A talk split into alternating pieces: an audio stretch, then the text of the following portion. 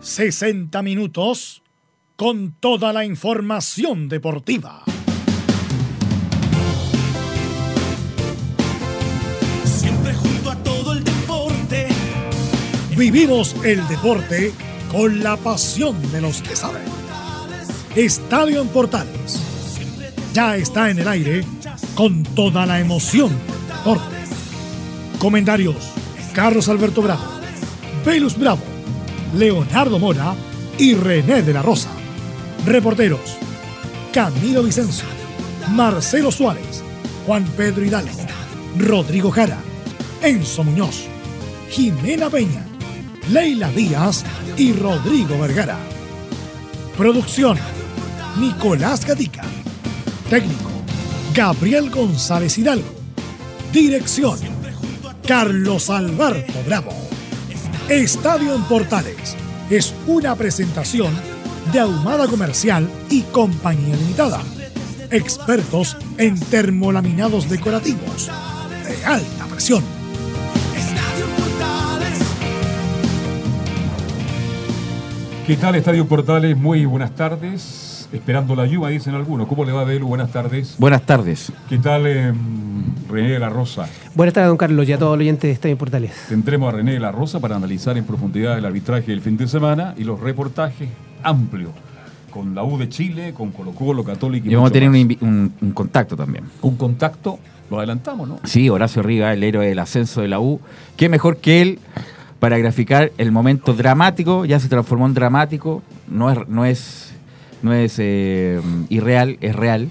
El momento dramático que está viviendo la U. Y lo pudimos palpar ese día en el estadio. Bueno, ahí vamos a comentar en el Estadio Nacional. Con 35 mil hinchas de la U, no tuvo categoría, no, es que no la tiene el cuadro de la U de Chile. Bien, vamos con los titulares.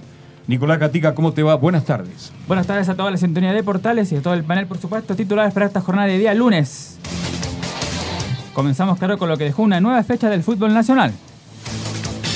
La Católica sigue firme en el primer lugar con 50 puntos, ya 14 del segundo que vuelve a ser Colo Colo. Palestino, Audax, O'Higgins, Huachipato y Coquimbo clasifican hasta el momento a los torneos internacionales. Los que están fuera de eso por el momento son Calera y Unión Española pese al triunfo del cuadro hispano 4 a 0 a sobre Deportes Iquique. En la parte baja se mantienen Deporte Antofagasta junto a la U y Universidad Concepción, al igual que Deportes Iquique. El que subió un poco más fue Everton tras victoria ante la U de Conce en el redebut de Javier Torrente en la banca Viña Marina. En la primera B, a la espera de lo que hagan esta tarde, Wanderers y Barnechea, los líderes son Puerto Montt y Deportes La Serena. El que se hunde en el último lugar es Deportes Valdivia, quien cayó ante Aranguer y se acerca a la segunda división. En Chilenos por el Mundo, Alexia al fin se estrenó como titular en el Inter, marcando un gol pero siendo expulsado. Eric Pulgar marcó uno de los goles en la victoria de la Fiorentina ante el Milan, mientras Medel fue titular en derrota del Boloña. En Argentina, Arias Díaz y Mena fueron protagonistas del empate de Racing ante Rosario Central, mientras que Paulo Díaz ingresó el segundo tiempo en triunfo de River sobre el Gimnasia de Maradona y por supuesto ya se preparan para el Superclásico de mañana ante Boca. Por Copa Libertadores, exactamente. Esto y más en la presente edición de Estadio en Portales. En Estadio en Portales revisamos las polémicas de la semana. Junto al ex juez FIFA, René de la Rosa.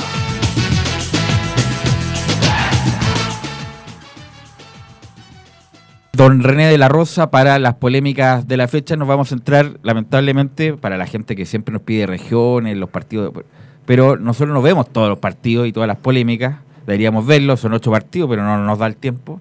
Nos vamos a, a entrar en el partido de la U con Palestino, un, ni siquiera da para polémica, pero es un offside de un metro más o menos de Osvaldo González, estaba en línea, nosotros también estábamos en línea, Enzo también lo dijo en el aire inmediatamente.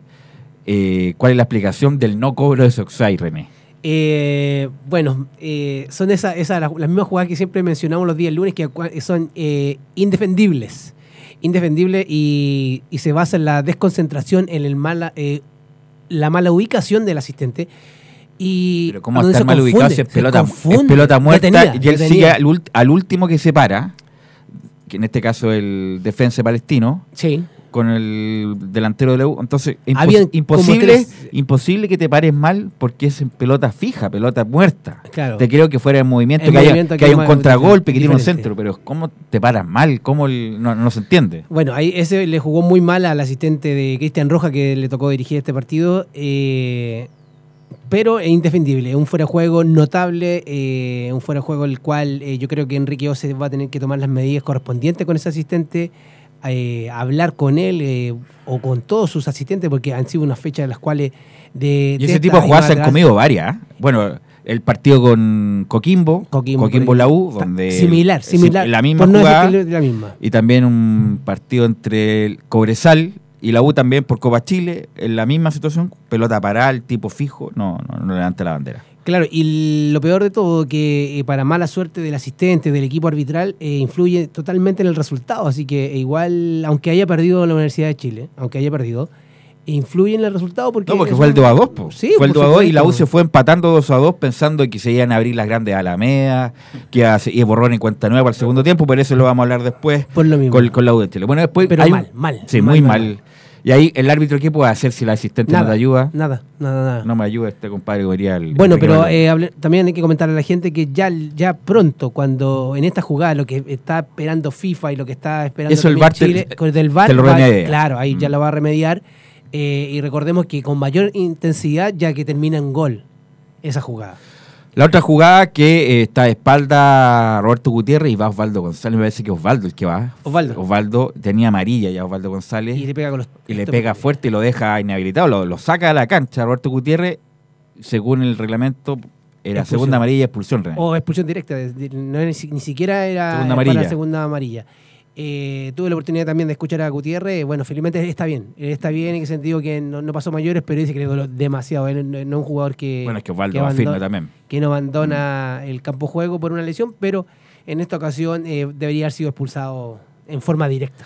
Bueno, eh, pasamos al partido de eh, Audas Colo Colo en la Florida, que venía con muchas polémicas, eh, con muchos reproches. Deichler Sí. y Oces Y lo ratifica, ¿se dio, que lo hablamos? les dio nuevamente un partido de los Y no un partido de clase cualquiera. A. Audax Italiano, el segundo y el tercero de la tabla. Deichler y nuevamente Deichler hace una muy mala actuación. Eh, la expulsión de Labrín, ¿qué te, pare- qué te pareció toda esa, esa jugada? Bueno, me tocó la oportunidad de relatarlo, con, eh, comentarlo también ese partido. Estaba ahí, eh, fue un bonito espectáculo, una, bueno, el calor que se sentía ayer en, en el campo de juego no era favorable para ninguno de los dos equipos, pero hicieron un buen, un buen Sobre todo Colo juego, fue entretenido. tiempo fue muy bueno. Fue eh, bastante entretenido.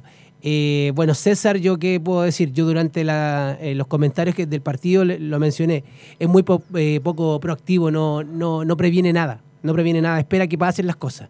Eh, uno como médico tiene que tener esa capacidad de intuir qué es lo que puede pasar ¿Cómo, más cómo- adelante. cómo viene la mano? Claro, eh, le comentaba yo fuera de micrófono a don Carlos que eh, el Chucky Martínez jugó gratis, jugó gratis todo el partido y el que provocó a Suazo, eh, al Tortopaso, perdón, eh, cuando estaba en el suelo, que le pegó un, un golpe, después ahí se ganó la amarilla el de Colo Colo. Quedó libre Mar- eh, el Chucky Martínez de ninguna amonestación, siendo que él provocó el, el incidente. Y bueno, después la expulsión de Labrín, eh, tuve... Y, y la salida de Cortés, o sea, independiente del- de la injusticia que pueda haber, pero salir a la mitad de cancha No, era no, no, amarilla viejo. Siempre, cuando ya llegaba el arquero antiguamente. No le cobró, no le- no le- no le Sí, sacó- sí, le le mostró, se le mostró después cuando, por insinuación de su asistente y su cuarto. Eh, la el equipo, el trabajo en equipo fue muy malo ayer. Eh, Miguel Rocha, que estaba más cerca del lugar, eh, hay instrucciones antes de estos partidos. Si hay algún conflicto masivo, el asistente más cercano al lugar del, conflicto se acerca y el, más le- el que está más lejano lo ve en una perspectiva la cual no se lo vaya a ir ningún eh, jugador que no merece protección. Y esto también va a ratificar a- más adelante con el VAR, también se va a ayudar, que es uno de los elementos los cuales también quiere prevenir FIFA y ayudar a los árbitros en este aspecto, pero se demoró mucho, se demoró mucho en demostrar que él es el árbitro. Parecía que no, no, no había árbitro en el campo de juego. Así estuvo mal en todas esas jugadas, incluso, eh, y, y- bueno, y está bien la expulsión, ¿no? Lo de Labrín. No, no, Labrín, nada que decir, nada que decir, pero podría haber sido otro jugador expulsado también de Colo Colo. Bueno, así que bueno, ahí vamos a ver si lo va a seguir confirmando Deichler, eh, o sea, Deichler en los próximos partidos. Yo creo que no, o lo va a guardar un poco. Yo creo que eh, por la, lo que hemos hablado también, eh, aunque suene repetitivo, Hemos estado hablando en todos los programas que no hay muchos árbitros para elegir en, este, no hay un abanico como había existido antes y yo creo que lamentablemente va a tener que seguir ratificándolo porque no tiene más. Yo creo que no va a poner. Eh, recordemos que César Deisler es FIFA y por eso le da otra categoría en, la capacidad para sacar algunos partidos. Eh, pero yo creo que eh, está bien complicado en este caso Enrique Ose. Así es. Eh, y en general, ¿la fecha qué te pareció, René? Bastante entretenida, tuve la oportunidad de ver árbitros nuevos, que como fue eh, Curicó con Católica. Católica. eh, Lara, ¿no? Lara, un Bien. correcto arbitraje. Promete, promete un muchacho joven, tiene menos, menos de 28 años, debe tener unos 26 años y está en primera, y así que eh, nunca lo esperé, nunca lo esperé, me tocó conocerlo a mí cuando él estaba en cadete, yo estaba activo y bueno, para beneficio eh, del arbitraje chileno, y están en- han nacido buenos árbitros, viene buena la mano, pero eh, tiene, el que dirige tiene que tener la capacidad para darle la oportunidad y no quemarlo pronto. Eh, hay una jugada de Audas Colo Colo donde Daisler agrede a un jugador, mi estimado René de la Rosa. Sí. ¿La puede narrar usted? Sí, eh, Donde golpea a un jugador y me imagino que eso, si el jugador fuera... fuese más, eh, como ellos están acostumbrados a hacer más eh, simulación, claro, Exacto. Puede haber pasado a mucho mayores, incluso estaríamos hablando todos de la agresión del árbitro a algún jugador. Por querer, por querer separar los jugadores, y, y ni siquiera él no tiene que. eh, uno no- la instrucción que teníamos nosotros era no tocar nunca a un jugador, nunca tocar, no, no separar porque no somos árbitros de box. Y eh, por no querer algún conflicto, él eh, utiliza su fuerza, aunque sea desmedida, contra un jugador. Claro, si un jugador eh, se cuelga de esa eh, supuesta fuerza desmedida que el árbitro estaba eh, tratando de separar, puede tirarse al suelo. ¿Y cómo César va a ratificar si hay imágenes de televisión? Ahora por hay cinco cámaras en la cual está rectificando, en este caso, una agresión de parte del árbitro. Así que por ese lado, muy mal César. Yo creo que Enrique, vuelvo a repetir, va a tener que tomar las medidas. Él ha hecho mucha instrucción con los Mal árbitros, Deichler. pero no... Esta falta de confianza. Los árbitros también sufren de falta de confianza. Obvio, obvio, obvio, cuando ahí hay confianza, cuando el jugador... Duda, la, el duda jugador- cobrar o no, El jugador de en fútbol cortar o no. eh, capta eso, lo capta, lo to- le toma el peso, es como cuando uno cambia de división, está en primera B y entra en primera división, los jugadores quieren tomarle el peso al árbitro. Y esa capacidad tiene que ser pasar un, pie, un paso más adelante del árbitro, en este caso, contra los jugadores. ¿Cuánto tiempo le queda a Daisler? De- ¿Por no, le Este año, tres años, tres años, con Ah, máximo le queda. tiempo todavía, ¿no? Sí, pero es que eh, ahora cuando recordemos con el VAR van a seguir, a lo mejor le pueden quitar el parche, eh, no estoy diciendo que lo van a hacer. árbitro VAR. Y va a ser árbitro VAR, claro. Bueno, eh, hasta, hasta aquí las polémicas de la fecha. Vamos a ir a la pausa, Leo Mora, y, y volvemos. Radio Portales le indica la hora. Las 2 de la tarde, 15 minutos. Comercial IAC y Compañía Limitada. La mejor calidad mundial en laminados decorativos. Comercial IAC y Compañía Limitada es Vertec en Chile. San Ignacio 1010, Santa Rosa 1779, Avenida Mata 446 y Portugal 501. Comercial IAC y Compañía Limitada es Vertec en Chile. ¿Quieres tener lo mejor y sin pagar de más? Las mejores series de televisión, los mejores eventos deportivos, equipo transportable, películas y series 24/7. Transforma tu TV a Smart TV. Llama al 973-718989. Twitter arroba panchops. Diga adiós a sus dolores en solo 60 minutos. Hoy presentamos Regenerol Forte, la solución efectiva para problemas de artritis, artrosis, osteoporosis, dolores a los huesos y problemas de articulación. Tomando tres cápsulas de Regenerol Forte cada mañana, le garantizamos que en una hora dirá adiós a todos los dolores que siente y que no le dejan vivir en paz. Regenerol Forte. Llame ahora y en las próximas horas llevaremos a su hogar dos frascos de Regenerol Forte por solo 13.990 pesos. Por solo 13.990 pesos, en una hora dirá adiós a todos los dolores que sufre. Llame y pida su oferta de Regenerol Forte, dos frascos de 60 cápsulas, 120 cápsulas en total por 13.990 pesos. Llame al 226-028-271. El 226-028-271. Visita www.radiosport.cl, el sitio web de la Deportiva de Chile. Programas, noticias, entrevistas y reportajes, podcast, radio online y mucho más.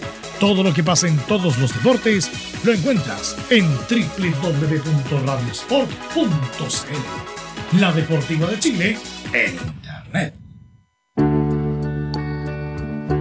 Usted, señora, usted, señor, ¿está cumpliendo la edad legal para jubilar? ¿O tiene su certificado de saldos de su AFP? Entonces, no firme nada, absolutamente nada, sin la opinión de un especialista en pensiones. Salvador Fernández, 28 años pensionando a miles de chilenos. Salvador Fernández, una doble pensión para usted. Llame en horario de oficina al teléfono 22 633 3015. 22 633 3015.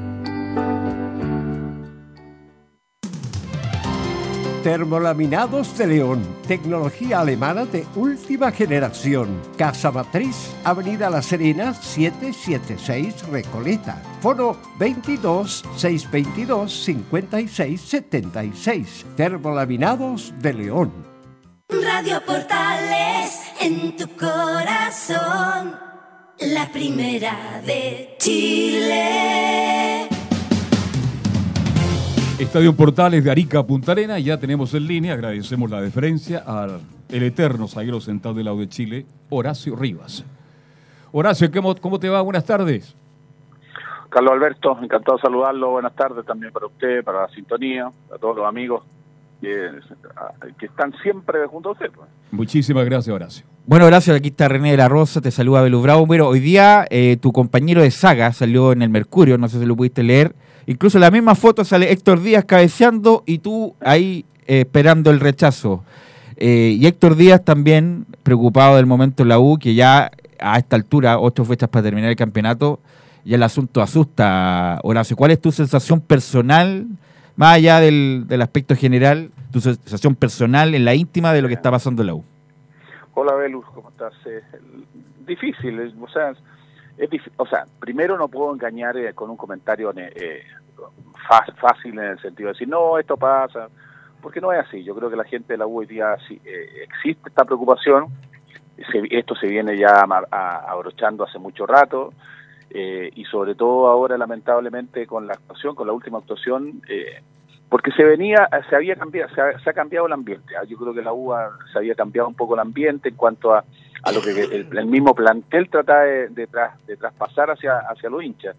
Pero el partido del domingo, dejó, o sea, del sábado dejó muchas dudas y lamentablemente no, no es como haber vuelto a foja cero y en eso yo creo que yo sigo insistiendo que la responsabilidad mayor tiene que pasar por los jugadores, que ellos entiendan que que si están, si fueron contratados, si están en la U, tienen una, una responsabilidad gigantesca y eso tienen que asumirlo. Eh, hay ocho fechas donde la U tiene que jugarse la vida, hay ocho fechas donde la U tiene que asumir un, rol mucho más protagónico, con, con mayor responsabilidad, con mayor jerarquía, porque la jerarquía no ha aparecido, y esas son situaciones que yo creo que la U tiene que, que asumir. Y vuelvo a insistir cuando digo la U es directamente eh, es como endosarle la responsabilidad a los jugadores. Los jugadores tienen la obligación hoy día. No estoy hablando ni siquiera y no estoy haciendo comentarios negativos hacia ellos, ¿ah? estoy haciendo comentarios de que ellos tienen la gran posibilidad de así como eh, nos hemos involucrado todos en esta situación, ellos son los llamados a, y, a cambiar y darle un destino diferente a, al momento que se está viviendo. Bueno, Horacio, hay un asunto de bloqueo psicológico porque el primer tiempo, bueno, minuto aquí al, al, minuto, eh, Diego, Carrasco que rechaza mal, un tipo que le dicen experiencia por la gran gran campaña que hizo en Coquimbo en primera vez, fue campeón y el capitán, se manda una grande. Y eso, tú como técnico, Horacio, se entrena toda la semana, se dice hay que jugar con los dientes apretados desde el minuto uno, o más bien desde el calentamiento hasta el final, y en el minuto 45, o más, sea, 45 segundos del primer tiempo, viene el, gol de Palestina. Entonces, ¿cómo se explica para la gente que no es profesional, eh, Horacio, ese tipo de errores que son fatales, sobre todo en el momento de la U?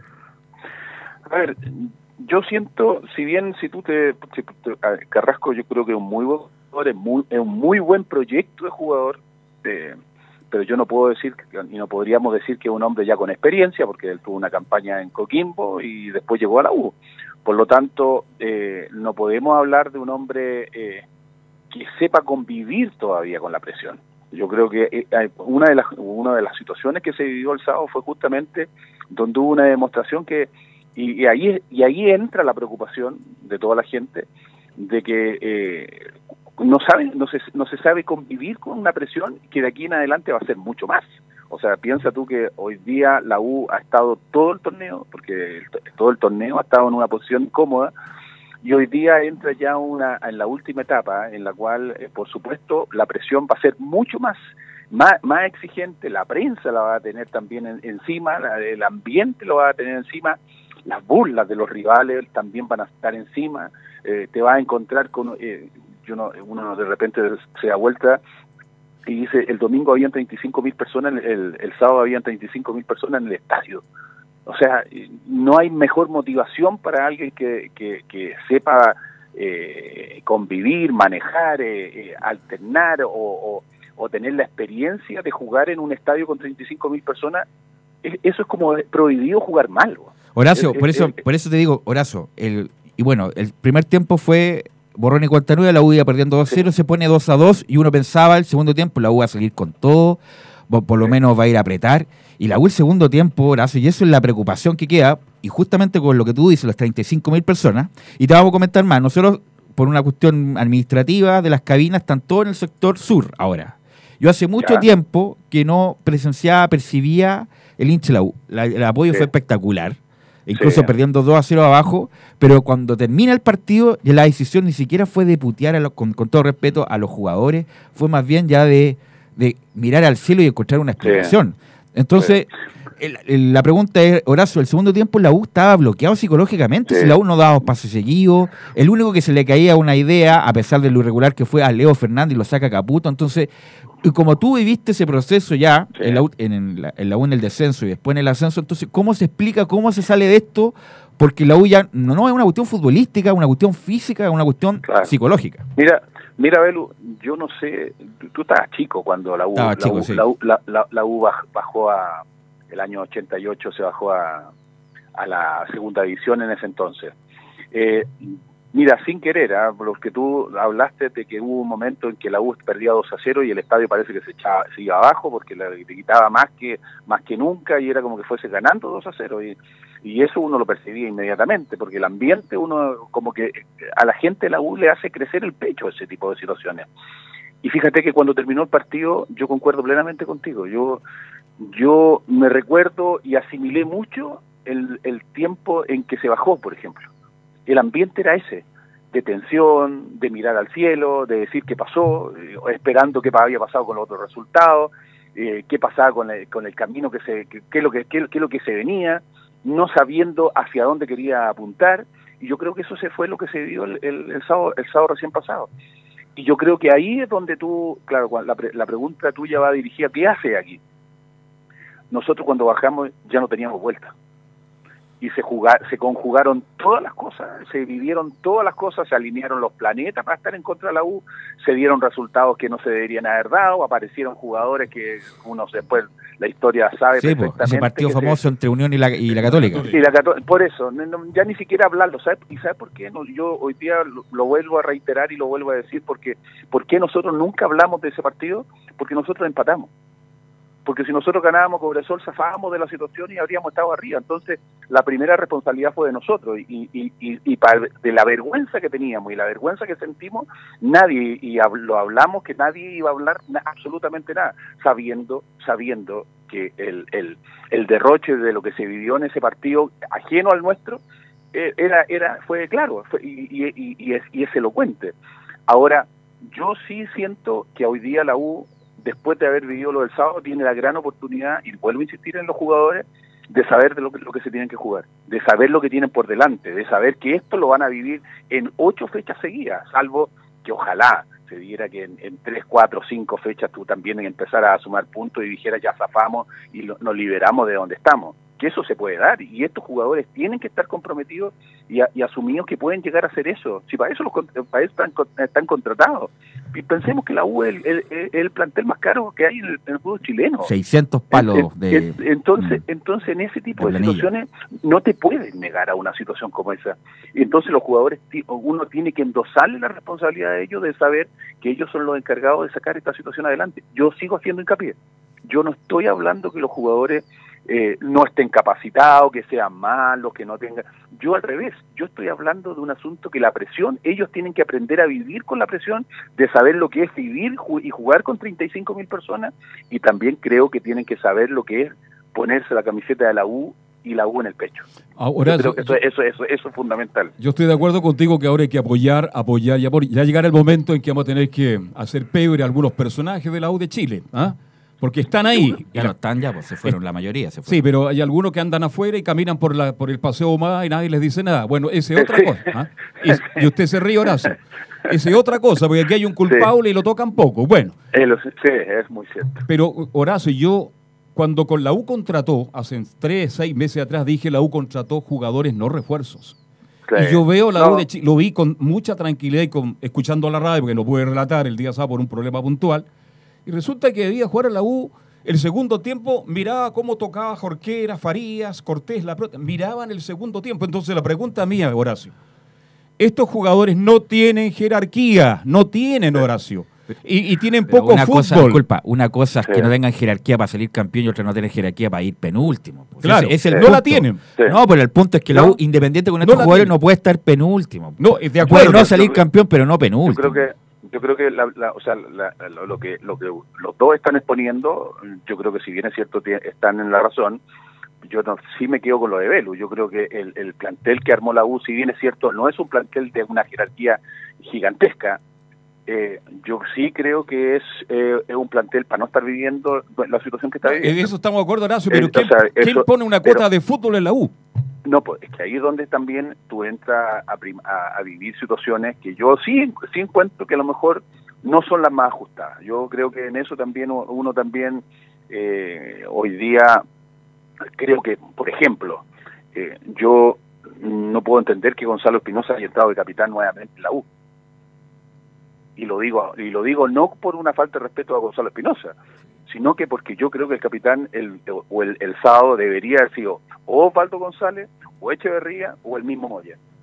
Ahí, ahí debería salir el capitán, pero Gonzalo Espinosa no puede ser capitán por una razón lógica, por una razón lógica. Este equipo lo que le falta justamente Orden. es, es historia, es orden, es un asunto de, de experiencia. Osvaldo González es el hombre que, se le trajo justamente por eso, porque es el hombre de, de la experiencia y el que te puede aportar en experiencia y, y te puede aportar sobre todo en liderazgo.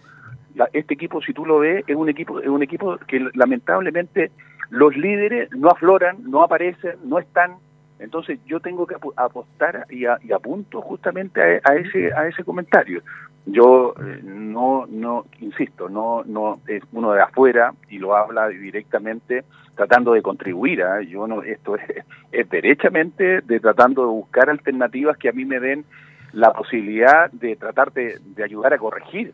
Sí, por- Eh, Horacio, pues, justamente porque, bueno, tu, tu, tu testimonio es tan valioso, porque tú eres, estuviste en la segunda división, o sea, tuviste el, el descenso, el ascenso, o sea, ¿qué mejor que tú, un, formado en la U, eh, ícono de la U en esa época difícil, donde, o sea, no, no es comparación con lo que hay ahora, ustedes tenían muchas Bueno, precariedades, muchas los que precari- parti- No había nada de nada. porque- muchas precariedades. No, no, no tenía no tenía nada, pero había una cosa que se, que, que, Sí, que, que sí. sí el club no, lo- no la perdió nunca, que era la historia. Exacto. Y la Sí. historia y la historia, por eso yo hablo del tema, por ejemplo, de los capitanes. El capitán tiene que ser del club. El club, hay tan pocos jugadores en el club y, esa- y, y derrochar esa posibilidad, Sí. yo creo que es un error. Horacio, yo creo que es un error. El, bueno, justamente lo que tú decías, independiente que la U bajó y todo lo demás, además eran equipos discretos, si no eran buenos, lo- o sea, jugadores profesionales, pero eran jugadores discretos, no era la planilla más cara del campeonato, por, lo, menos, sí. por lo menos tenían temperamento, en el sentido de ir a buscar los partidos, siempre la U se caracterizó de un equipo de meter la pierna, de la garra, y lo que más preocupa, Horacio, es que justamente, independiente de que lo futbolísticamente no se está yendo bien, se perdió el- también el- el- lo que era históricamente eso del AU, del, del- del Sí. temperamento, la garra de ir a buscarlo, de meter hasta el final. Yo lo siento, yo, yo lo siento mucho. Yo, yo de verdad siento que hay un, hay un, hay algo eh, hoy día en el club que, que los muchachos no, no lo han querido, no lo, no, no lo han asumido. Yo hoy día, yo, yo de verdad, yo soy pro equipo hoy día a lugar. Yo voy hasta la última fecha, hasta el último momento, sé que está seguir en lo mismo, así como a la gente le gusta alentar. Yo creo que este es un momento no para destruir, sino que es un momento para contribuir, y contribuir en este momento quiere decir que hoy día la responsabilidad la tienen los jugadores, tienen ocho fechas por delante, vuelvo a insistir y hacer el mismo comentario, en el cual tienen que asumir que no pueden vivirse y darse el, el gusto de entrar en la, en la página negra del club. Yo- nosotros la vivimos y lo, lo estoy diciendo por experiencia. Entonces, eh, cuando yo digo esa, e- esa situación, es porque hoy día eh, es, tan, es, tan, es tan fino y, es tan delgado el hilo a la hora cuando tú tienes que hacer algún tipo de comentario, porque hoy día entre las redes sociales, entre el tipo, entre el teléfono, yo creo que hoy día los jugadores deberían entender y entenderlo internamente, que hoy día nadie, nadie en forma individual va a salvar al club. Hoy día necesitan más que nunca ser colectivos, hoy día necesitan más que nunca que aparezcan y afloren los líderes, los- y los líderes, y vuelvo a insistir, desde Johnny Herrera, que hoy día todavía lo tiene fuera, y que, y que en algún momento puede entrar y que también puede llegar a contribuir hasta el, hasta el más grande, pero que aparezcan los líderes, que tienen que aparecer y demostrar el por qué están, el por qué, para dónde quieren conducir esto, de qué forma hay que conducirlo, yo creo que es de, es de suma importancia. Por eso eh, la preocupación, yo insisto, está, pero pero hay que hay que entender y hay que ponerse en el lugar de cada uno y la responsabilidad que tiene cada uno de ejecutar lo que se le viene por delante. Horacio, René La Rosa por acá, ¿cómo está? ¿Cómo está René? Encantado de saludarlo, tanto tiempo que no lo veo. Así es. Eh, bueno, en ma- yo no voy a hablar, no voy a destruir, no voy a... eh, lo que sí, voy a destacar muchas cosas de parte que yo me he dado cuenta después de salir del arbitraje que uno eh, siempre está en una burbuja como los equipos también eh, lo están. Pero he notado con la salida, ya con estos años que estoy fuera, eh, los íconos que son de Universidad de Chile, esta misma radio que ha sido de, que comenta mucho eh, con Universidad de Chile y destaco su participación, eh, la gente cómo lo, cómo lo recuerda y lo Sí. está ratificando ahora en este minuto que muchos jugadores de la U son muy jóvenes. Yo veo Sí. un Carrasco, lo que estábamos comentando aquí, que, que, que no mojan la camiseta, como dicen los tantos O sea, los la moja, términos, pero no la mojan, pero no, no, no- la no- sienten no como lo está sintiendo, como yo, Claro, te- porque no como es escucho a Horacio, la a eso obvio. Sí. Eh, no, no, to- no toman el, el- el- la batuta para tirar todo para adelante, trabajar. Eh, como bien Sí. dices tú, eh, esto tiene que ser un trabajo colectivo, no hay que abandonar Sí. a la U, yo creo que Hay que la. U hay que apoyar más que nunca, como bien lo dices tú. Pero yo recuerdo una U que siempre había líderes, que es muy importante en el equipo. Me acuerdo Murray, el mismo Horacio Sí. Riva, me acuerdo, que era eh, Rodríguez, todo, todo eso me acuerdo porque yo era de afuera, si yo, yo veía el, el fútbol de afuera. Pero a eso Yo- creo que es lo que va a tirar para arriba la U. Bueno, eh, René, amigo mío, tú tienes toda la razón. Yo creo que eh, por eso uno cuando habla de, los liderazgos, eh, habla justamente y se enfoca directamente en, esa situación. Eh, eh, la U siempre hubo líderes. Yo me recuerdo siendo niño, de 17, 18 años, y nos, subían, nos subieron al primer equipo, la U estaba lleno de líderes. Eh, Y les nombro así a la pasada, ta- estaba Pellegrini, estaba Salata, Quintano, estaba Vigorra, estaba Ashwell, o sea, ese equipo eran todos líderes. Y, y, y, y escúcheme, líderes que se peleaban adentro de la cancha. Sí, como, Li- li- como li- corresponde. li- ah, y, y si tú te vas, remontan más atrás, y, y lo comentan los viejos que tenemos eh, cuando, y yo les con todo respeto lo digo los viejos, pero eh, el cariño que le tenemos a, sobre todo a la gente del Ballet Azul, cuando se ponen a contar su historia, eran, ese grupo de- del ballet eran todos amigos. Hasta el día de hoy. A- a- a- no, son amigos hasta el día de hoy, pero adentro de la cancha, cuando se tenían que Se pelear, mataban, claro. o cuando tenían que dividirse y cuando se tenían que agarrar, y más de algunos se agarró a puñete, se agarraron a puñete. Y eso, y, y eso, y eso eran los planteles, y, y recuerden todo lo que ganó ese equipo y que está en- dentro de la historia de la institución. Después, le- el grupo que les digo que, que apareció después, al grupo ya mío, cuando ya son los contemporáneos de mi generación, pero siempre existieron los líderes. Siempre hubo alguien que o que llamara a la calma, otro que llamaba al orden, el otro que llamaba a la tranquilidad, el otro que ponía la pausa. Siempre habían, existían. Hoy día yo, eso es lo que he hecho de menos. Horacio, pero Yo- el, yo- disculpa, pero el, el punto es que hay que jugar al fútbol. Hay que jugar al fútbol independiente de las cuestiones accesorias Bueno, que son bueno, muy, relación- que son muy importantes. en relación- sí, en, en relación a lo mismo que estás estás diciendo cuando, cuando tú hablas de, de- de- de hay que jugar al fútbol, yo creo que una de las cosas, vuelvo a insistir, y por ahí Alberto va, va nuevamente a retomar eh, la gente que tiene la responsabilidad y que, como, como dice muy bien dice él, se andan paseando, eh, eh, armaron un equipo de proyectos de jugadores. No, no, no, no se trajo la, a jugadores dentro de todo que fueran a, eh, a- ver, no se trajo al mejor zaguero central. No, pues ninguna No, manera. no se trajo, no se trajo al mejor centro delantero, no se trajo al mejor puntero, no se trajo al mejor mediocampista. aunque no- se trajeron los o sea, goleadores de la todas- temporada pasada, sí, pero, Horacio. ¿eh? pero, ah, pero trajeron opciones, pero eran proyectos, eran todo, todo es, es diferente cuando tú traes un jugador ya consolidado, consolidado que tú sepas lo que te va a rendir, a, hacer una mixtura. Pero Horacio, ahora voy, al- disculpa, a la mano técnica, porque el otro día ya Caputo está como medio nublado los cambios, independiente que pueda ser lagunero o no.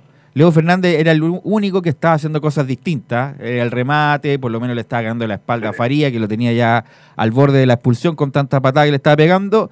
Y viene el cambio que a mí me parecía bien. Oroz que entrara por otro, o por Parra, o por. Y, y- Bueno, y eh, Caputo eh, saca a Fernández.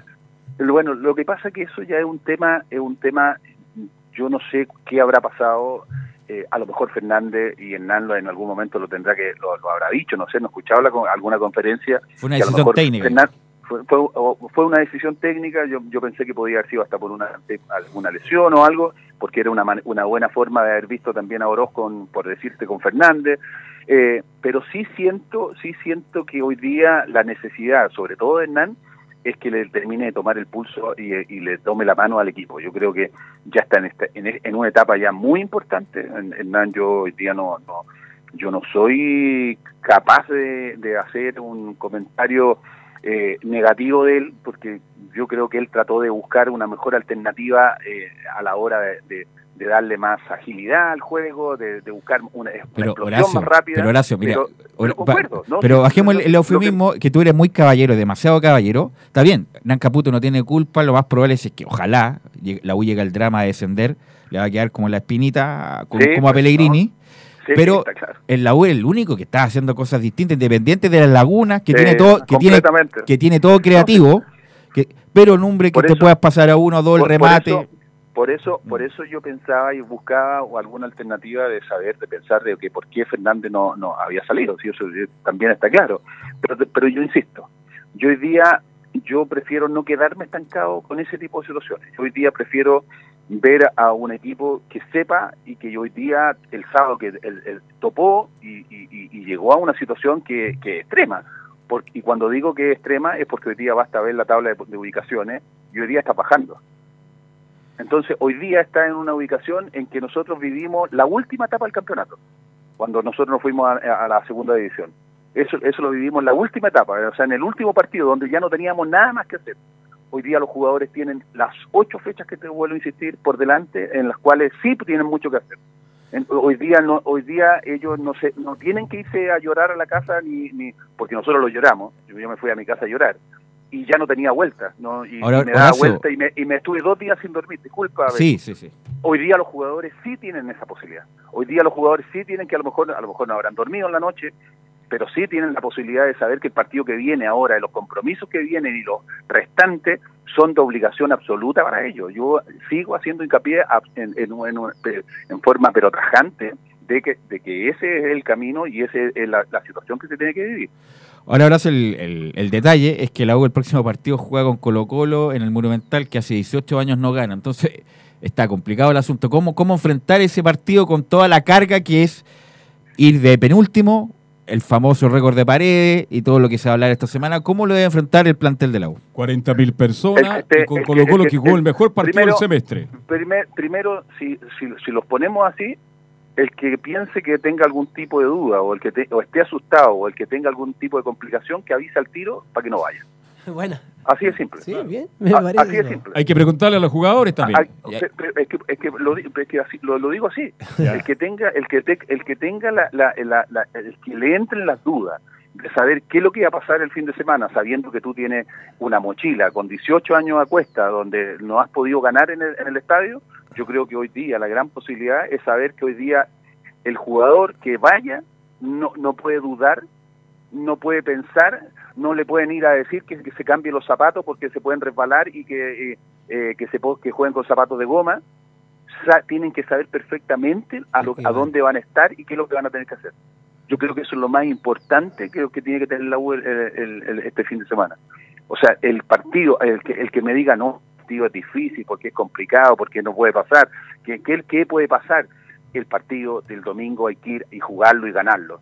El- la gente de la U tiene que asumir ese rol y ese compromiso por todo lo que infumbe, por toda la responsabilidad que hay en el ambiente. Por lo tanto, no hay no hay tiempos para pensar, no hay tiempos para dudar. Hoy día la posibilidad es que sabe- es el partido tan importante como los tres puntos que se perdieron frente a Palestino, son los mismos tres puntos que hay que ir a recuperar ahora al Monumental. Bien, Horacio, te quiero agradecer la deferencia con este Sí, ojalá el, el hincha de la U te haya escuchado, Horacio, porque es un, un mensaje optimista de un hombre, un testimonio, pero Oh. vivo, del ese gra- peor, eh, grave momento que vivió la U del descenso. El OER del ascenso es peorazo, así que te queremos agradecer estos minutos. Un abrazo. Horacio, y espero seguir la conversación más adelante porque lamentablemente tú sabes cómo Sí. es la radio, teníamos que informar de Colo Colo, Católica. Habría, yo habría terminado contigo porque de verdad la conversación era muy agradable, muy No, amena. mejor, mejor porque me tengo que ir a jugar por los viejos de la U, que justamente nos juntamos hoy Oiga, día, dígale a Juan Fuente que hace tiempo que no me llama, ¿eh? Sí, pero no, no, no, lo- no lo llama porque no se quiere juntar con usted para invitarle un café, porque ese no invita nunca a un café también. Bueno, pero Así igual que- dele mi saludo. Oye, ¿él ¿está jugando? le dio su saludo. Holguín está jugando, Ora- ¿no? o- Sí, sí, va a Horacio, usted también va a jugar, sí. cuando ve a, va a los partidos de los lunes, ¿no se topa ahí con el plantel? ¿No hay Hay, relación? hay, hay, hay, oportuni- hay oportunidades que hemos tenido, eh, o sea, que no hemos topado, que también ellos han estado entrenando en alguna oportunidad, eh, pero con, con la gente, de, con, el, cuerpo técnico, sobre todo, tenemos más relación. El- los jugadores normalmente están. eh, No, no existe esa relación. Es triste en ¿ah? otra, lo que le estoy diciendo. otra. Es, tri- es triste lo que le estoy diciendo, pero me encantaría que los jugadores a lo mejor tuvieran la posibilidad de, de interactuar más justamente con los que de repente pueden llegar a En los conversar o a- Más que nunca, un consejo de Hoy Arriba día en este sería- momento para, el- para los jugadores de la U. y mira, no hay nadie, no hay nadie que no esté que esté ajeno a que no querer dar algún consejo. Yo creo que sería muy, muy, muy, muy positivo que se diera la, la coyuntura y que se diera la posibilidad de que los jugadores en al- eh, hoy, hoy día o el- cuando fuese con- en una actividad como la que se puede se, se conjuga ahora que pudieran ten- alternar y poder conversar eh, derechamente con, con el plantel profesional, con el con los viejos que es un grupo tan transversal y que esto es la U, esa es la historia de la U que está ahí. Sí, señor, está en la historia. de la- Un abrazo, Horacio, buenas tardes, muy gentil. Chao. Carlos, Carlos Alberto, Velus, René, a todos un abrazo también. Gracias, Chao, chao, Horacio. chao. ¿Estamos con Enzo ya? Enzo Muñoz. Hola, Enzo. Sí, buenas tardes. Estamos precisamente acá para contarle un poquito de las declaraciones que dejó este partido entre eh, Universidad de Chile y Palestino en el Estadio Nacional este sábado, donde Universidad de Chile perdió por tres goles a dos frente al equipo de Ivo Basay. La primera declaración que vamos a escuchar es de Jan Boseyur, el bicampeón de América, que dice que eh, reafirma que el juego no los deja conforme. difícil momento eh, porque se juntan dos cosas. Una, el resultado que, que, nos deja complicado, pero todo es producto principalmente de- del juego y eso es lo que no nos deja conforme. Eh, otras veces a lo mejor el resultado tampoco fue lo positivo que queríamos, pero esta vez el, juego no, no nos deja conforme y, y por eso nos vamos muy tristes, muy tristes de haber decepcionado a la gente que vino en gran cantidad como siempre apoyarnos. Entonces es una doble decepción para nosotros. Otro precisamente que analizó la derrota de Universidad de Chile fue el gerente deportivo Sergio Vargas, el ex portero azul, que dice que los responsables de sacar esto adelante son los jugadores. Quedan ocho partidos. Eso es lo, más importante. eh, quedan ocho partidos. Depende de nosotros poder salvarnos, salir de la situación en que estamos. Confiamos, confiamos a muerte en esto, en los jugadores. Eh, sabemos que, que son muy buenos jugadores, tienen las condiciones, la capacidad, por algo llegaron a la Universidad de Chile. No se están dando las cosas, no se están dando los resultados, pero confiamos en poder revertir esta, esta situación. Y, y creo que los encargados en poder revertirla son, son ellos mismos, porque tienen las condiciones, tienen la capacidad. Además, quien, quien analizó la derrota de Universidad de Chile fue precisamente el técnico azul, el ex arquero Hernán Caputo, que dice que van a salir todos juntos de esta. Momento de tranquilidad, de reflexión, de darnos cuenta también en qué nos equivocamos y salir a buscar el partido que viene. Esto es, esto es así, van a ser fechas difíciles y tenemos que afrontarlas. Los equipos que estamos en estas posiciones, tenemos que, por ahí suena eh, duro decirlo, pero acostumbrarnos a que podamos ganar, pero puede ganar el rival, podemos empatar o podemos perder en este caso y, y bueno, estamos sumergidos en esta, en, en esta situación y en esta realidad y por lo tanto tenemos que afrontarla. Esa es la, esto es lo que, nos toca hoy y bueno, esto vamos a salir todos juntos, lógicamente. Otra más del ex portero. Le preguntan derechamente cuánto afecta este resultado, el resultado con Palestino, eh, a la U eh, de cara al clásico con Colo Colo. El ex portero dice que no creo que este, esta derrota influya. No, bueno, siempre antes de un clásico, bueno, uno siempre augura poder tener eh, un buen resultado porque el tema emocional siempre es mejor, ¿no? Independiente de que, de que eh, jugar un clásico o un superclásico como en este caso eh, siempre es una motivación este, aún más, ¿no? Y, todo lo que lleva la historia, ¿no? De esto de tanto tiempo sin nosotros poder ganar el Monumental. Pero no creo que, que tenga que influir toda esta, este- esta derrota. Ahí precisamente escuchamos al ex portero azul y hay que hacer un- una pequeña acotación más bien histórica, es que hace 45 años que la U no quedaba fuera de la lucha por el título. Esto llámese a términos de punto. Lo que quiero decir básicamente es que si Universidad de Chile y todos los equipos que están por sobre la U perdieran todos sus partidos, cosa que es básicamente imposible, la U así todo no va a alcanzar a Católica, porque en estos momentos la U quedó a 29 puntos del líder con 24 Enzo, Enzo, disputa. Enzo. ¿Quién está hablando Enzo, por pero, favor? eh, pero eso, pero es la verdad, ¿pero ¿qué tiene que qué tiene que ver eso? Si la U hace rato que está fuera del torneo del- por el campeonato. Ah, Sí, pero es, es una forma de analizarlo. si de- no, pero si la U ni siquiera mira ni siquiera ya la Copa Sudamericana para clasificar séptimo, ni siquiera Quiere eso. salvarse. El único norte de la U es estar quedar Mantener la categoría. antepenúltimo, no, anterior al antepenúltimo para salvarse. Es el- la lectura. Bien, Enzo, ¿tiene algo más? No, eso nomás. Bien, Enzo, gracias. Buenas tardes. Chao, chao. Colo Colo, el mejor partido del semestre. Lo vi ayer tranquilamente, que bien jugó Colo Colo porque no estaba Valdés, no estaba Valdés y no estaba Paredes. Un equipo más joven, un equipo más frontal, agresivo. Buen partido Colo Colo y justo ganador eh, Y Audax. Audax también no jugó No, lo no que venía no, jugando. no, es que le faltó Enrique, es un jugador muy interesante. pero como Uno que de nivel. a Ruggetti en ciertos modos Audax Sí, italiano. a- a Ruggetti, sí, Colo muy bien, el mejor del primer tiempo Mouche, que jugó nuevamente con Mouche. Eh, desequilibrante por izquierda, rápido. Se maneja bien con, Eh, con Ensuazo, se maneja Sí, muy bien. no, fueron los mejores del primer tiempo. Claro, un partido que, como lo comentaba, o lo dieron la primera hora, tuvo muchos problemas también extra futbolísticos. Bueno, la- las peleas, las discusiones, la, la- la expulsión de Labrín el golpe de Marco Volados, que fue la figura de- del partido. Marco Volado en líneas generales también, marcando goles, aportando, siendo habilitando a Parragués. En, dos, en una que se lo pierde Parragués y en la otra marcando. Así que volvió Colo Colo a ganar de visita después del día 3 de marzo, que le había ganado. También había hecho cuatro goles: 4-3 a Curicó y ahora le gana nuevamente 4-2 a Audax Italiano. Y también otra cosa, es el mejor, segundo mejor partido como el primer semestre hizo el mejor frente a Audax también, el Monumental cuando ganó 3 a 0, y ayer 4 a 2, así que han sido los dos mejores partidos del año Colo Colo justamente frente a Audax Italiano. Ha, marcado esa, esa estadística el equipo de Colo Colo. Y obviamente estaban, por supuesto, contentos con el resultado y con, con la forma de jugar del equipo Albo, y habló el técnico Mario Salas, que dice que tuvimos la capacidad de dar vuelta al resultado jugando bien. Partimos nuevamente perdiendo eh, a los pocos minutos y después tenemos la capacidad de, de dar vuelta al resultado y de dar vuelta al resultado jugando bien. Eh, jugando como lo habíamos, me parece que lo habíamos comentado en la semana y habíamos, habíamos analizado el tema de que nos hubiese gustado que pasara hoy día y, pasa exactamente lo que comentamos durante la- el, el jueves último. Y eh, después nos ponemos el segundo tiempo, nos ponemos 3-1 eh, y después eh, eh, Audax se, se nos pone, eh, hace el gol, ¿no es verdad? Y viene la expulsión que creo que no- nos ayudó mucho. Nos, no- nos favorece mucho porque lógicamente Audax tiene que cambiar el, o sea, tiene que cambiar el sistema y de alguna forma los jugadores en forma muy inteligente sacan provecho de los espacios que generó Audax y, y, y- y hacemos, ¿no es verdad?, el cuarto gol a través también de, de principios de juego que habíamos practicado y que habíamos, y que habíamos conversado durante, durante la semana. Para Ah, usted, René, que estuvo en el comentario, ¿el mejor jugador de Colo Colo ayer? Eh, volados. ¿Volados? Sí, volados. Lejos. Eh, Y Mouche. No, Mouche, En eh, ese sí. orden- en, ese orden, sí. Suazo. Volados. Y eh, Suazo. Bueno, cuando Mouche y hace, o sea, se hace un partido bueno, eh, es fácil encontrar figuras. Mauche, Volado, Suazo.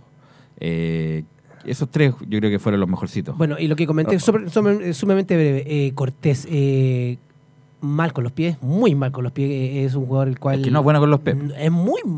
Discreto. Es, es discreto. Y al igual que el, el de Audax también, de Muñoz, lo mencioné ayer en el comentario. Pero eh, no es para estar eh, con amarilla, no ganarse amarillas gratis, así como, como se cree ahora. Hay figuras y él no es. No, pues está recién. Bueno, otro que comentó la victoria de Colo Colo luego de mucho tiempo como visita y además de tres, hace tres partidos, la última victoria había sido frente a la Unión Española, fue el defensor Barroso que marcó también después de mucho tiempo el gol del empate con los 10 minutos del primer tiempo. También tuvo palabras para este partido y dice, tras esto, que es mejor llegar con la confianza arriba. Jugó bien porque creo que, los chicos entendieron rápido el, concepto que necesitaban, que necesitaba el equipo y, y además, como te digo, porque también tenemos que estar ahí arriba para entrar a la Copa Libertadores. ¿Era lo que necesitaban antes del clásico? Sí, lógico, lógico, que es, más, es, es mejor eh, llegar siempre con, con la confianza eh, arriba. Claramente son partidos diferentes, igual con, con el clásico va a ser como, como todos lo, lo son, lindos, atractivos, es una semana especial. Pero bueno, ahora disfrutar este, este partido que, que fue, como digo, duro e importante. Así que ahí está entonces las, las declaraciones de Barroso y también de Mario Salas tras el partido. Pero hoy día se vivió un, un momento, bueno, podríamos decir especial, se cumplen 30 años de la inauguración definitiva, digámoslo así, del Monumental del año 89, ese partido recordado Leí- frente le a leí una Peñarol. nota ayer a don Peter de la el presidente de Colo Colo, en extenso en la tercera. Ahora justamente de ese momento que vivió Colo Colo. Exactamente, y estuvieron en la estuvieron en esta en este presente en esta ceremonia, por decirlo de alguna manera, bueno, entre otros Espina, Bertichotto, Harold May Nichols, Moza, por supuesto, el presidente, el presidente del Club Social del Mundo Valladares, también estuvo el alcalde Gonzalo Montoya, entre otras personalidades este, pa- para esto, y hubo dos personajes también que estuvieron acá en la jornada, y de hecho, hay unos saludos acá para de parte de estas dos personas para don Carlos Alberto Bravo. ¿eh? ¿Quién me manda saludos en Colo fue nuestro que yo compañero. quiero mucho y respeto mucho para los pelotudos que me escriben por las redes sociales que nunca relato Colo Colo cuando yo con Colo Colo viajé por el mundo y hice muchas cosas por Colo Colo y soy amigo de las grandes figuras de Colo Colo. Claro, nuestro compañero que estuvo allá en Laurencio Valderrama, que estuvo presente en el Monumental, justamente obtuvo estos saludos de dos personas. El primero que vamos a escuchar, el saludo de Juan Carlos Orellana a Carlos Alberto Bravo. Yo también quisiera mandarle un saludo a Carlos Alberto Bravo, eh, sé que está el que todo el saludo, así que ar- arriba y, y tener mucha fe de que todo va a andar bien. Así- Bueno, Juan Carlos Orellana para nuevas generaciones, yo lo vi en, en jugar en O'Higgins. Tenía una pegada extraordinaria, Juan Carlos Orellana. Goles de me- media cancha extraordinarios. no- Bueno, las- los milenios no tienen idea de quién fue Juan Carlos Orellana, pero yo sí tuve la posibilidad de verlo ya en la etapa final de su carrera. Pero Juan Carlos Orellana debe ser de las pegadas más lindas que he visto yo en el fútbol chileno. Y a nivel de selección, muy bien también.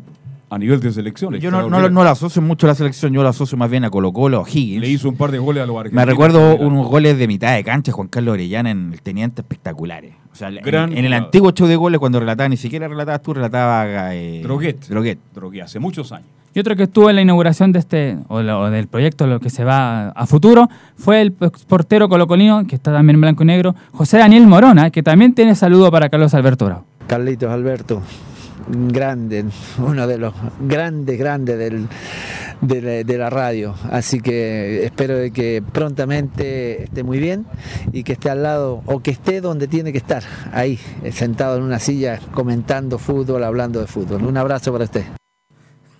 Gracias, Daniel Boro. El loro Moro. Bueno, y- pero cuénteme del estadio, no me ha ¿Por qué se contado, no me, no ha contado nada del estadio, po, Gatica. Bueno, la intención de este estadio monumental es que bueno, se ha utilizado, por ejemplo, para los Panamericanos del 2023 y para el Mundial del 2030, en caso de que se desarrolle, por supuesto. Y el aforo que actualmente de 47.000 personas se espera que sea de 60 de 60.000 butacas. Eso es lo que se espera que sea finalmente la, el aforo total para este estadio monumental. Y de hecho estuvo el presidente Aníbal Mosa, quien habla sobre esta presentación de los 30 años del monumental. Bueno, primero contentos por estar celebrando los 30 años de- del Estadio Monumental desde que se inauguró. Nunca pensé que iba a estar como presidente a la cabeza de una ceremonia tan emotiva como esta. Así que primero que nada muy contento, muy feliz por eso y también contento por dar a conocer a la comunidad colocolina lo que nosotros tenemos como sueño para, para mirar el futuro de Colo Colo. Y en, ese, y en ese aspecto yo creo que el pueblo colocolino va a entender una vez que nosotros mostremos cómo nosotros queremos encaminar este proceso. Entonces tenemos que buscar un punto de equilibrio donde no se pierda la historia, pero sí seamos capaces de abrir nosotros espacio para que aportes importantes puedan ingresar a la institución y podamos llevar a cabo esta remodelación que sin lugar a dudas va a ser titánica. O sea, los montos Ahí estaba lo de Aníbal Mosa, que lo vamos a ampliar mañana con un extenso reportaje de Nicolás Gatica.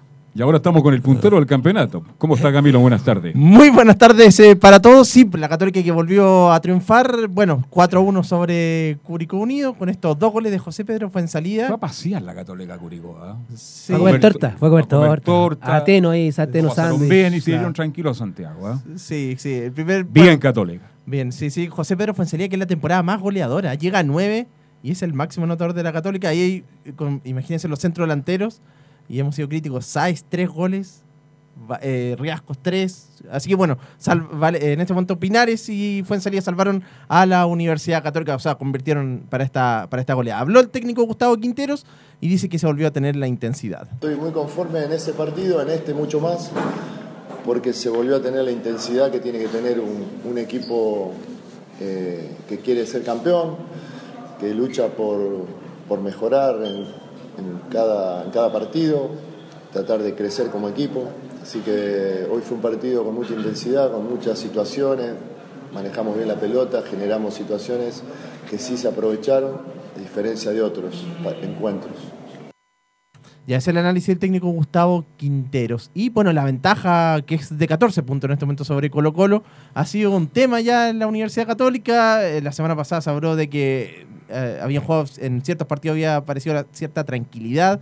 Así lo hacía- un relajo, sí, eh, porque ya sabían los resultados y la ventaja que tenían. Ahora Fuensalía habla sobre esta ventaja sobre Colo Colo. La verdad que la, la diferencia ha sido, ha sido un tema, obviamente, el, el poder aumentarla, mantenerla así dentro de las posibilidades siempre. Y, y nosotros tomamos cada partido con la, la idea de ganar, de ganar, más allá de, de pensar, obviamente, que, que nos vamos acercando al objetivo.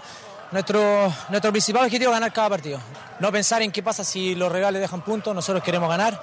Pensar en esto, quedan ocho fechas y ganar el partido que viene. Y bueno, si después obviamente tenemos un objetivo que, que lograr el campeonato y nos vamos acercando y, y por ende va a ser cada vez más difícil y necesitamos este tipo de partidos, ser contundentes, jugar bien, que nos da confianza obviamente acercándonos a esta, a esta etapa final. En caso de mantenerse el triunfo, so- en caso de mantenerse esta, esta ventaja, en dos fechas más Católica ya podría ser campeón. La próxima semana enfrenta a Cobresal en San Carlos de Apoquindo. Ya, perfecto. Después juega con Calera en esa fecha FIFA por la Copa Chile. A mitad, allá. Que está en desacuerdo Juan Tagle, que mañana también lo vamos a conversar. Exactamente. Se juega primero el sábado por la Copa Chile. Después, el miércoles hay una fecha programada por el campeonato y ahí nuevamente juega con Calera por el campeonato. Y ahí podría ser campeón, en, Cal- en Calera. Y después contra Colo Colo el 20 de octubre. Y Católica quiere celebrar en San Carlos, me imagino. Que podría ser el partido contra Colo Colo el 20 de octubre. De momento está programado para esa fecha. Con Colo Colo, nada menos ni nada más que con Colo Colo. Sí, sí, sí. Bien Católica. ¿eh? Eso es lo que se le viene a la Universidad Católica. Así que con esa polémica ahí, que quieren cambiar por la por los seleccionados? que podría tener eh, la Católica? Que, que podría ser Pinares, Fuensalida y esos. No tiene más tampoco. Puch también podría ser Tres otra opción. opciones tiene que tener la Católica para la selección. Sí, eso Pero es. Católica ya es campeón. Habría que averiguar cuándo es campeón. sí. Podría ser el partido en dos semanas más con Unión La Calera o contra Colo Colo. Bien. Ahí sería. Bien por, por Católica que ha hecho una gran campaña. ¿Algo en el tintero? ¿Nos queda un minuto? No, quedan muchas cosas en el tintero, pero bueno, mañana lo, lo ampliaremos. Lo de Alexi, lo de Pulgar. Pulgar el mejor. Lo de Vidal, Alexi lo vi, Arangui, el mejor lo vi de Europa. Lo vi Para- recuperado Alexi. Así que no, bien por Alexi, que hace tiempo que no, no marcaba. Vidal sigue haciendo banca, que es otro de los temas. Lo que le falta a la U, medio, cam- medio campo. Medio campo, lo que Sí, más pero Vidal es- nunca va a jugar por la U, usted lo tiene Ni claro. en quinta división Ni en quinta la U va a traer a Vidal a, la- a la U. ¿Ah? Aunque se lo entregaran gratis. Imagínense lo aceptar al señor Navarrete que ah, tiene tanto acierto en la actualidad y trae a Vidal. lo cuelgan al otro día en la Plaza de Armas, ¿sí o no? Bueno, Vidal tampoco Lo. Y tampoco Vidal va a venir a colocar a la U de Chile tampoco. No, por supuesto. Marcelo Díaz puede ser que ayer no tuvo un buen partido por Racing, empataron 1 a 1. Puede ser una de las alternativas que está manejando el cuadro del AU de Chile. Don eh, Leonardo Isaac, muchas gracias, que nos acompañó en la parte audio, la parte de sonido. Y a ustedes, muchas gracias por todo, René de la Rosa. Y Gracias. mañana a las 2, si Dios quiere, seguimos haciendo Estadio en Portales. Chao, hasta mañana.